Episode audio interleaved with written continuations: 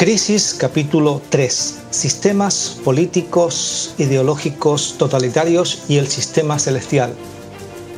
Los gobiernos que se han constituido abiertamente en totalitarios, es decir, no admiten oposición, han sido muchísimo en los últimos siglos. Por ejemplo, en el siglo pasado, hubo varios sistemas totalitarios repartidos en varias zonas del planeta.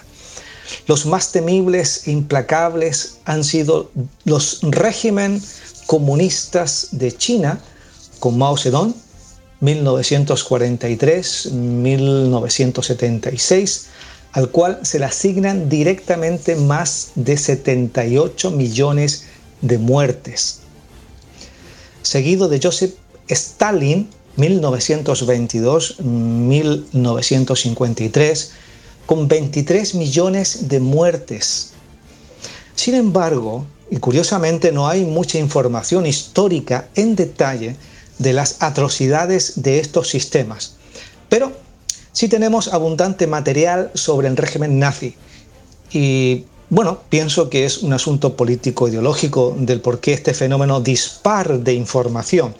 Aún así, el régimen nazi es muy interesante y tiene un paralelismo curioso con los principios que presenta la historia de Nimrod. El nazismo fue una revolución sin derramamiento de sangre que afectó a Alemania. En el año 1933 llega al poder el Partido Nacional Socialista bajo la plataforma democrática. Después de dejar el cargo el famoso von Hindenburg, se fusiona en Adolf Hitler la presidencia y cancillería y por un referéndum nacional es declarado Führer de Alemania. Y este proceso se desarrolla en plena crisis financiera, social y política. Sin embargo, desde el año 1933 al año 1936, el régimen obtiene los siguientes logros.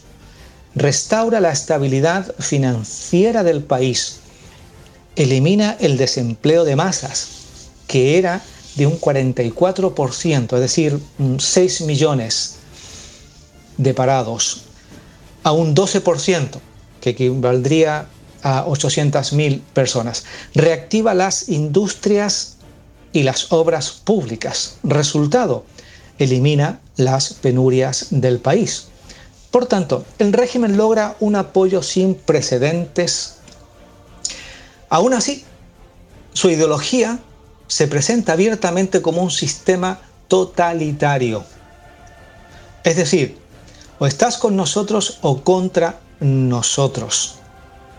Es impresionante em, entender y comprender los eh, distintos eh, discursos de Hitler, hablando abiertamente sobre esto.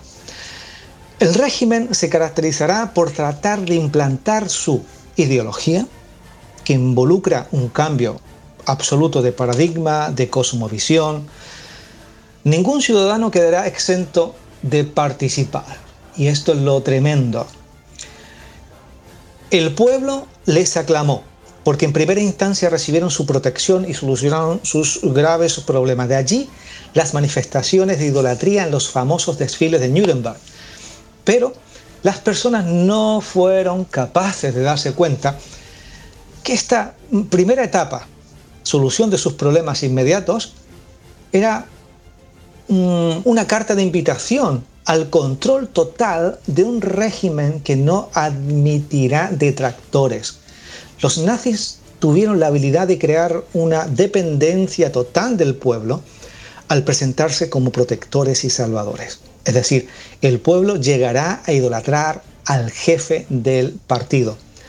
Al final, en un corto lapso de tiempo, entran otros elementos a la ecuación, que no es el caso a discutir. Y el régimen cae estrepitosamente dejando detrás muerte y destrucción. Reflexión. Pasos para el control social. Hay una crisis, una situación de crisis. No se interviene hasta que forma eh, una emergencia, se aprovecha la situación para presentar las soluciones, de hecho las tienen, y son un éxito. Pero aquello no era el fin, sino el medio. Su fin, control total para servir a sus fines ideológicos. Problema. La mayoría de las personas están sumidas en sus necesidades cotidianas inmediatas. De esta forma anulan su capacidad reflexiva y crítica. Ambos elementos son absolutamente necesarios para detectar el engaño. Capacidad reflexiva y crítica. Ahora bien, este análisis es poco usual, pero es, es interesante. Lo usual es subyugar con sangre para implantar una ideología o régimen totalitario o simplemente intereses personales, como por ejemplo Leopoldo II. Este hombre fue el rey de los belgas, lo voy a poner como ejemplo. Em, rey desde el año 1865 hasta su muerte en 1909. Fue el fundador y único propietario del Estado Libre del Congo, un territorio de más de 2 millones de kilómetros cuadrados que heredó a raíz del reparto de África pactado en la Conferencia de Berlín en 1884. Allí el monarca belga impulsó una serie de proyectos privados que lo ayudaron a amasar una gran fortuna, entre ellas la explotación de caucho, diamantes y otras piedras preciosas del Congo. Nada de ello hubiera sido posible sin la utilización de la población nativa como mano de obra forzada y esclava. La opresión de Leopoldo II hizo que la población del país africano pasara de 20 a 10 millones de habitantes al final de su reinado. Se estima que su régimen africano fue responsable de la muerte de entre 10 y 15 millones de congoleños. Nada más y nada menos.